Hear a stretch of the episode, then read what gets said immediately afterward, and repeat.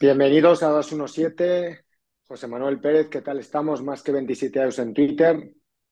¿Qué tal, amigo? ¿Todo bien? ¿Qué... Buenos días a todos, o buenas tardes, o buenas noches, depende de donde estén, y listo para hablar de béisbol. Entrando en Béisbol Savant, en StatCast, eh, te llama la atención cuando entras en Pablo López, que arriba a la derecha hay mucho rojo. ¿Qué queremos decir con esto y de qué vamos a hablar hoy? Hoy vamos a hablar de pitchers que nos han llamado la atención en este principio de temporada de la MLB. Y mañana a las 7, mañana domingo, hay un duelo muy interesante en el Bronx. Por los Yankees lanza Garrett Cole y por los Minnesota Twins lanza Pablo López. Pablo López, un lanzador muy interesante porque este año ha añadido un sweeper que ha cambiado todo su staff. Pero primero quería preguntarte por una cosita. Eh, estimado. En esta parte derecha de StatCast muy visual, porque cuando hay mucho rojo entendemos que es bueno, hay una serie de métricas que son importantes para explicar lo que es un lanzador y nosotros a veces las damos un poco por sabidas y hablamos de ellas con naturalidad y me gustaría ser un pelín didáctico para que el que se sea novato en esto del béisbol y entre en esta página, pues pueda aprender. ¿Qué es el whip percentage, por ejemplo, o el chase rate y en qué se diferencian, estimado José Manuel? No, perfecto. Vamos a hablar un poco del whip percentage. Ese whip percentage no es más que el, el porcentaje de swings que fallas sobre el, el, número de swings completo, o sea, digamos, el, el, total de swings que hace un bateador. Entonces, cuando, cuando hablamos de Pablo López, Pablo López ahora mismo está en el percentil 92, ¿no? O sea, es mejor que el 92% de los, de los eh, pitchers en las grandes ligas, induciendo swings en blancos, entonces, o, swings fallidos. Eso, eso obviamente representa, eh, digamos, es un indicativo de la, de la, de, del dominio que está teniendo Pablo López en este momento. Además de eso, está el chase rate. El chase rate no es más que el porcentaje de swings que se hacen fuera de la zona, fuera de la zona de strikes, o a picheo fuera de la zona de strike. Entonces, en un pitcher, obviamente, eso es lo que siempre se busca. En el bateador no. Entonces, por ejemplo, si nos metemos en StatCast, vemos que el chase rate eh, de Pablo López está en 97, percentil 97, 97% mejor que el resto de lanzadores, y eso es buenísimo. Pero si hay un bateador que tiene un chase rate eh, bastante elevado, obviamente es un red flag, es un bateador que no tiene disciplina, es un bateador que le está haciendo swing a picheos malos. Entonces, eh, yo creo que esa, esa sería la gran diferencia entre ambos picheos, ¿no? O en, entre ambos métricas, disculpe.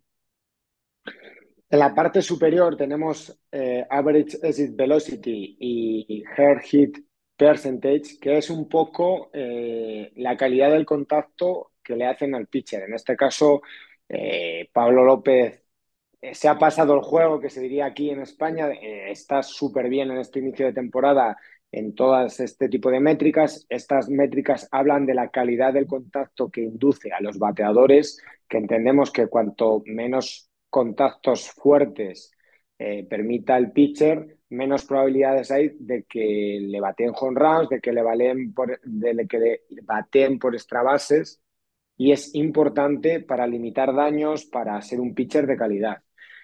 Vamos a ir ya más en particular al caso de Pablo López y por qué te llama la atención, estimado. Sí, fíjate, todo el mundo se está quedando con el sweeper, que obviamente, o el slider, eh, que obviamente es el picheo que, que, que, trajo ahora en este, en este 2023 que no tenía anteriormente, pero hay cosas interesantes. Lo primero es el aumento de la velocidad de la recta, de la recta de cuatro costuras. La recta de cuatro costuras pasó de 93.5 millas por hora el año pasado a 95.6 millas por hora. Y, si viviendo StatCast, eh, si quieres se, se, se mete en la, en la, página de Pablo López StatCast, eh, ven que en términos de velocidad de esa recta, el año pasado era percentil 37, ¿ok? Y este año es percentil 78, o sea que la recta está por encima del promedio en cuanto a velocidad. Pero no solamente eso, sino que también ganó extensión, una extensión, digamos, extensión en el movimiento, quiere decir que lanza, la, suelta la pelota más cerca del plato todavía y con eso aumenta la velocidad percibida. Digamos, la, la velocidad que sale, que se, que se mide cuando sale de la mano de él es 95.5, pero al ganar esas, esas, esos pies en cuanto a extensión, eh, aumenta también la velocidad que se percibe o que percibe el bateador al momento de, de, de ver la pelota, ¿no? Entonces, de ese 95.6 estamos hablando que esa velocidad percibida es 97 millas por hora, ¿ok? Eso el año pasado, en términos de percepción, era 94.6 millas por hora. Eso, eso, eso es bastante fuerte, bastante, es un lanzador, la recta, el stop loss subió, aumentó con respecto al año pasado.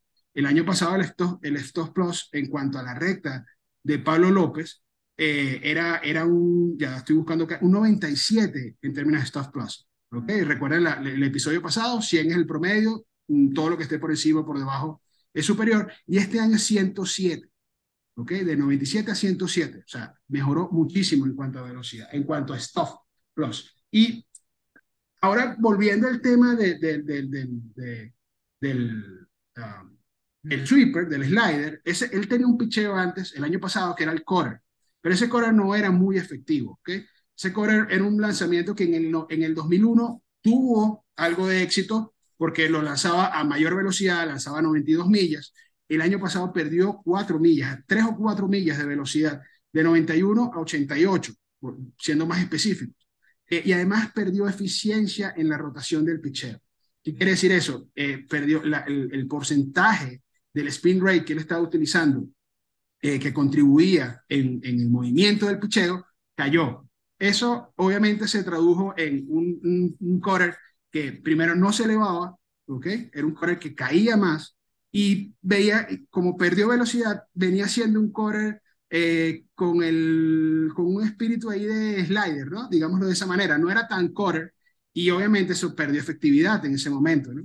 Eh, ¿Qué hace este año? Este año mm, supongo que hubo un cambio de agarre, está lanzando ese slider con un, con un, agarre diferente, eh, y es como la, es, la, es el picheo que está ahora suplantando a ese correr que no era tan efectivo. Entonces ese slider, la diferencia en movimiento eh, en cuanto a, a, lo que es la recta y el slider en este momento es muchísimo, es muy amplio, mucho más amplio de lo que era con la recta y el correr. ¿Ok? Entonces, eh, si, si vemos, son casi 16 pulgadas de diferencia entre la recta y la slider. Porque además hay otra cosa, Alex, y, y aquí, si voy muy rápido, me, me avisas, ¿no? Eh, yo creo que la, la, recta, además la recta está teniendo, como está lanzándola más rápido, está teniendo unos spin rate más altos. Eh, la, la, eficiencia del spin es muy, mucho mejor que el año pasado. Esa recta ahora tiene más movimiento hacia el lado del brazo que el año pasado. Entonces, cuando tú combinas el movimiento hacia el brazo con un, con un slider que se mueve más hacia el lado del guante, la diferencia de movimiento de picheo es súper amplia. Es súper amplia. Entonces, eso obviamente eh, está siendo devastador porque además él tiene eh, los release points de, él, o el punto de salida del brazo es siempre el mismo, es muy constante en eso. Y creo que eso, eso ha sido clave en este momento para, para lo que ha sido la temporada, sin perder el cambio, ¿no? El cambio de velocidad no lo está perdiendo, sigue siendo élite, eh, sigue siendo uno de los mejores cambios de la liga, sobre todo por desplazamiento horizontal, ¿no? Porque va también hacia el brazo y se combina bien con el sinker. Entonces creo que es un lanzador que, que en este momento, con ese sweeper, eh, le da un arma, un armas más a lo que tenía anteriormente. Mi preocupación un poco, y aquí eh, quería consultarte un poco si tú tenías la misma percepción, es el tema de, de, haber perdido ese correr porque contra bateadores zurdos porque al mismo tiempo que pierde el corner, que no lo usa más porque no era un pitch efectivo, sigue siendo un lanzador de dos lanzamientos contra bateadores zurdos, y el año pasado los splits de él contra zurdos fueron bastante, bastante llamativos, bastante diferentes. Eh, que, si lo vemos, por ejemplo, voy a hablarlo rápido, el año pasado los zurdos le batearon en, cuanto a BOA 3.25, 18.3% en K percentage, 8.9 en BB percentage y los honrones fueron 1.15 honrones cada 9 innings. En cuanto a los derechos, fueron 2.83, de 3.25 a 2.83 los derechos, con 29.8 de K percentage, estamos hablando de 29.8 contra 18.3, y en BB percentage de 5.3 los derechos, los zurdos tuvo 8.9 de, de, de, BB percentage. Entonces, eh, el, hecho de no tener un quarter, es otra, de seguir siendo un, lanzador de, de, de recta eh, con curva, que es lo único que utiliza contra zurdos, y que esa recta tenga tanto movimiento hacia el lado del brazo, que, se puede meter en el, en el barrel de los bateadores zurdos, eh, ¿crees que pueda ser contraproducente? Yo creo, esa es mi principal preocupación porque creo que todavía no, no tiene el staff para ser tan, tan, eh, tan eh, dominante contra Suros. Contra derechos, obviamente lo está haciendo, pero contra Suros tengo esa, esa preocupación. No sé qué te parece a en ese sentido. Pues yo creo, mira, que el año de Pablo López no es casual y no es casual en cuanto a lo que están haciendo muchos lanzadores a día de hoy. Creo que la tendencia implantada por trabajar en añadir lanzamientos, en entender más su staff, que lo hacen de dos maneras. Hay equipos como los Yankees que ficharon a Sam Brin McBlake, como los Cincinnati Reds que han añadido a mucha de la gente que trabaja en Dryline y lo hacen todos los equipos. Y entendemos y casi estamos seguros de que Pablo López ha pisado las instalaciones de Dryline y ha buscado entender mejor su staff y cómo mejorarlo. Y de ahí viene el añadido del sweeper. Evidentemente, yo creo que él va a mejorar eh, contra bateadores zurdos simplemente porque el hecho de que tu recta, que es el lanzamiento, que aún así sigue utilizando más la recta de cuatro costuras, que sea un lanzamiento más eficaz, que sea un lanzamiento que genera más whip, ya te hace mejor lanzador en general y ya dota de más consistencia a todo su staff. Saltando un poco de Pablo López eh, a Gary Cole para explicar este tema, es un poco lo que le ha pasado eh, en el caso de Gary Cole había una regresión a la media, que es que el, número de honros que concedió el año pasado Gary Cole no fue anormal y este no fue normal para sus estándares como lanzador.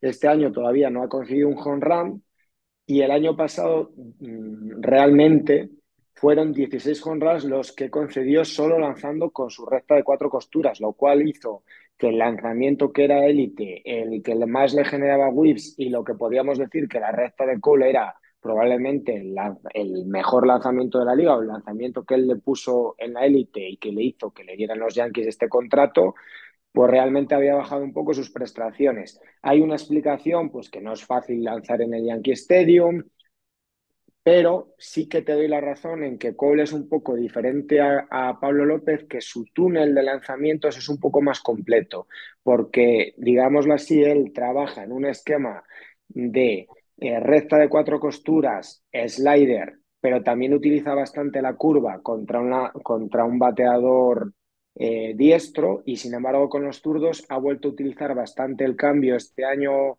Gary Cole con cierta efectividad. Entonces sí que podemos decir que la utilización de lanzamientos de Gary Cole es 55% bola rápida, pero es slider 19%, curva 13% y cambio 11%.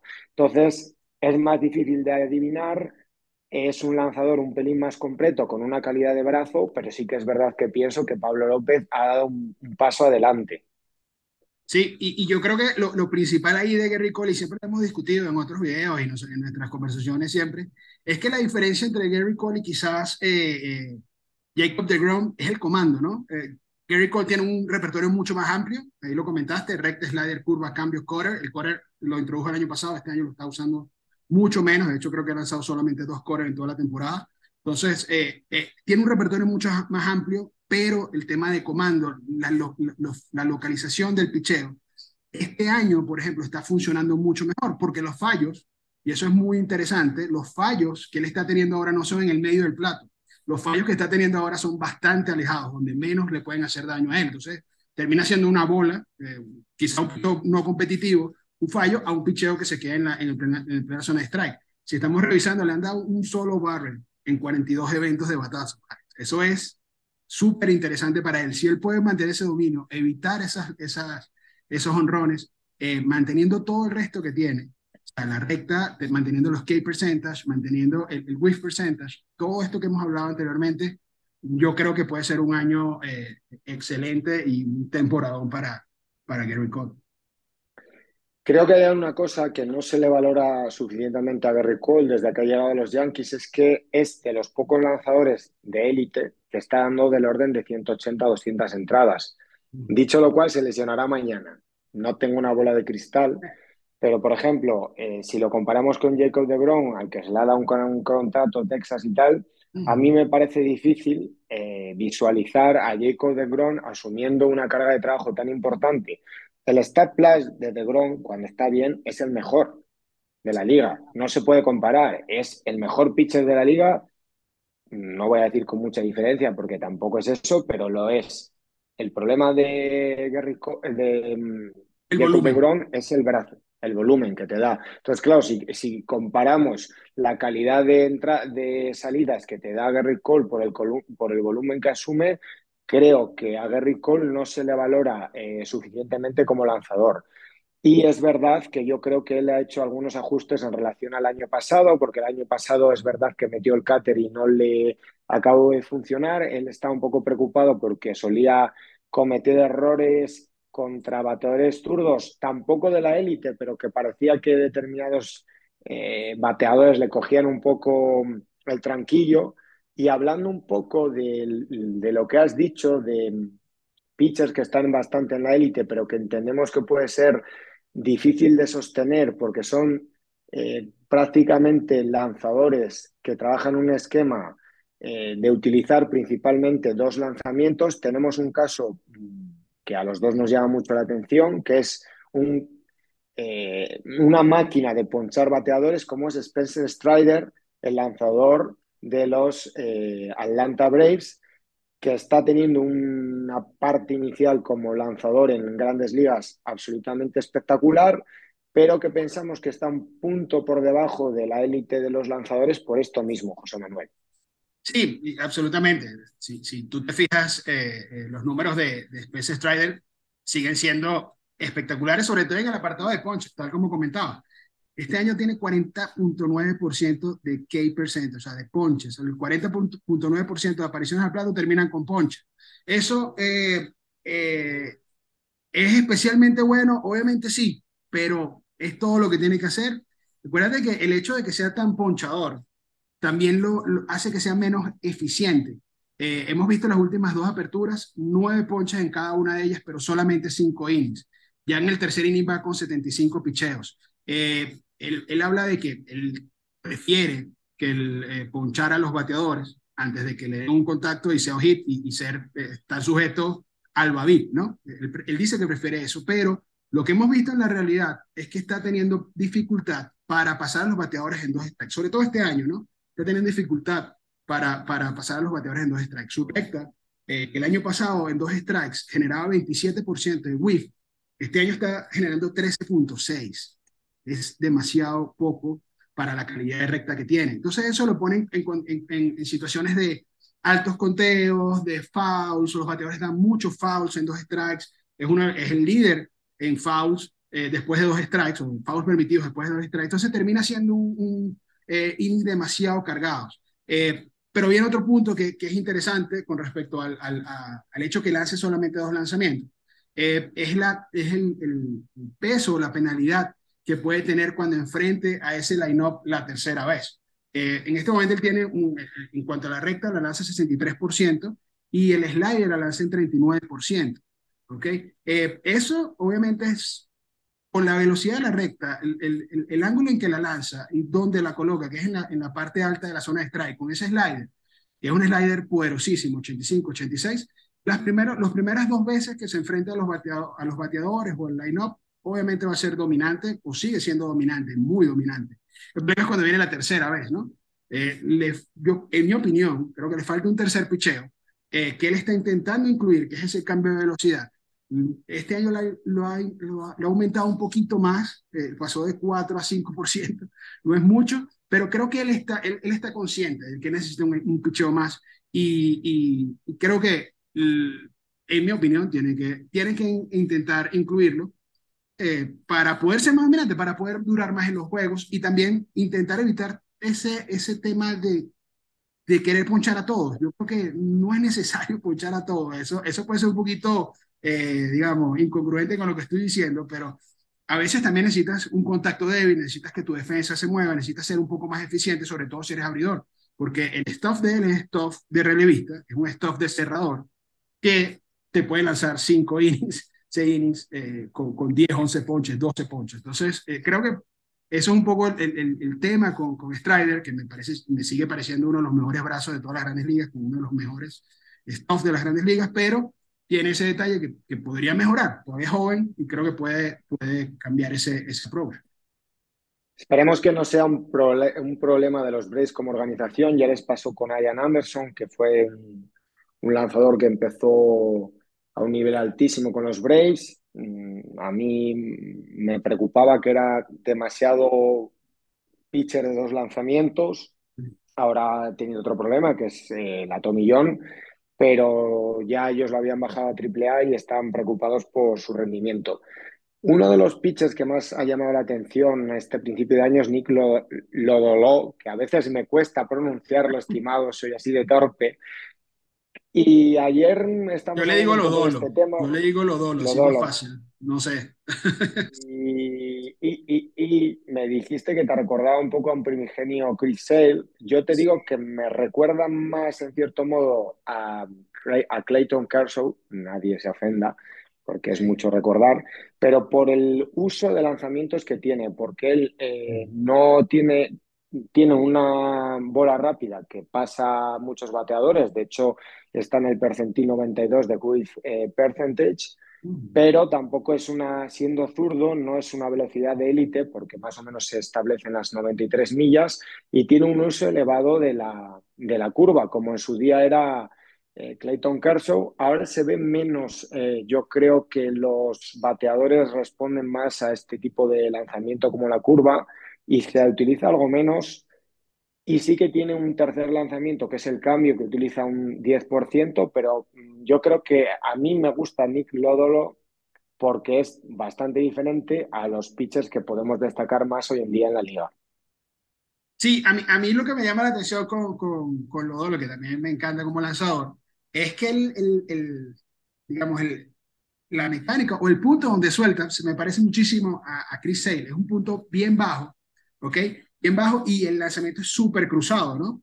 Va de, este a oeste. Entonces, él, lanza de esa manera y tiene, como él lanza tan bajo, él intenta ubicar los lanzamientos en la parte alta. Y los lanzamientos en la parte alta son lanzamientos que se mantienen planos. Y se mantienen planos da esa percepción de que es un picheo que se eleva, cuando realmente no se está elevando, sino que simplemente se mantiene más tiempo en un plano, en un plano recto. Entonces, eso, eso obviamente es, engañoso, el bateador le cuesta eh, batear, sobre todo los bateadores sur están teniendo muchísimo problema con él, pero los bateadores derechos también, porque con el mismo ángulo donde suelta la recta, lanza la curva y la curva tiene un drop tremendo, cae muchísimo y, obviamente tiene una, eh, eh, está teniendo mucho más comando. El año pasado estaba teniendo problemas con el comando, este año he, visto algunas aperturas, sobre todo la última contra, contra varios boletos, pero estaba lanzando la recta, la recta la colocaba en zonas de verdad muy, muy difíciles de colocar para cualquier lanzador y sobre todo un lanzador que tiene ese, ese movimiento y, ese, y, ese, y esa velocidad, ¿no? Es eh, bien, eh, eh, como dicen en Estados Unidos, el pinpoint command estaba lanzando muy bien. me gusta mucho la curva. Eso es lo que me hace que me recuerde a, a, a Chris Sale, ese, ese ángulo donde suelta y, la mecánica, ¿no? estoy de acuerdo contigo. Kershaw quizás sea la, la referencia porque es un lanzador, aunque Kershaw tiene el slider también, la curva de él era curva con recta, pero este caso se me asemeja mucho a él por, ese, por esa mecánica eh, tan particular que tiene. Además es altísimo, es altísimo. Y, y, donde suelta es súper alejado del, del, del rubber, ¿no? Del, de la goma de lanzar. Y para acabar, vamos a intentar traer un pitcher que nos preocupa. Y en este caso, tenemos un poco de red flag, todavía nos han saltado todas las alarmas con Alex Manoa. ¿Quién nos preocupa con Alex Manoa? Fíjate, lo primero que voy a decir es que los pitchers buenos que hemos hablado son todos de Alex en el Fantasy. Los pitchers malos son todos míos. Entonces, eso se nota, eso se nota en los puntos, ¿no? Creo que se nota, si lo ven. Sí. Pero bueno, eh, fíjate, Alex, a mí me ha preocupado el, la primera salida fue un poquito preocupante en cuanto a comando, porque está dejando pichos mucho contra San Luis. Está dejando pichos en la zona, pero no en cuanto a stuff, porque la recta está en 94 millas, estaba más o menos en su, en su perfil, el slider estaba funcionando bien. Pero cuando tú enfrentas a un equipo como los Tigres de Detroit, eh, que es el equipo que más swing percentage o swing strikes percentage, o sea, más, más eh, strikes con swing eh, genera, o sea, que más, más tiene trae con swing. Entonces, eh, y apenas tienes 8%, que es una cifra súper baja.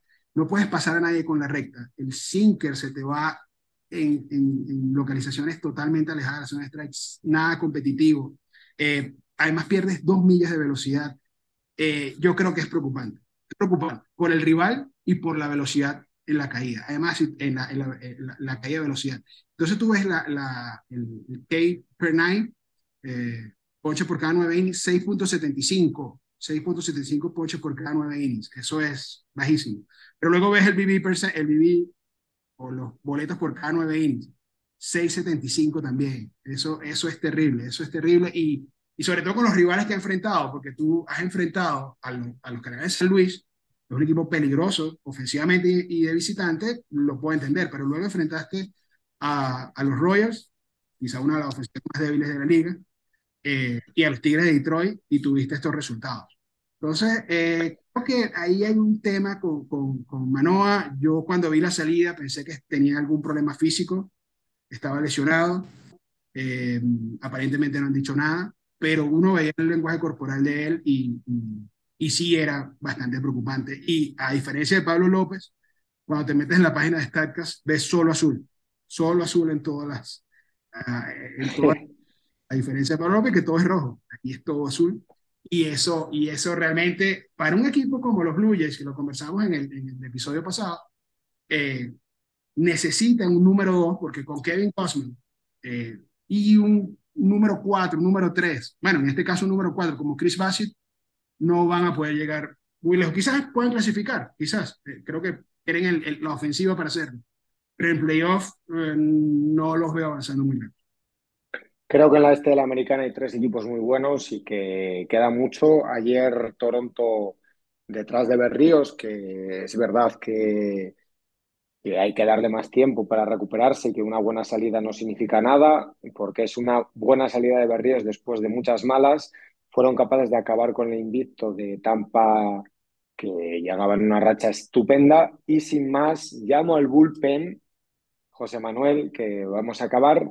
Os recomiendo que le sigáis en Twitter, arroba más que 27 outs, una cuenta de obligado seguimiento para seguir la MLB de otra manera, porque el béisbol son mucho más que los 27 outs, ¿no?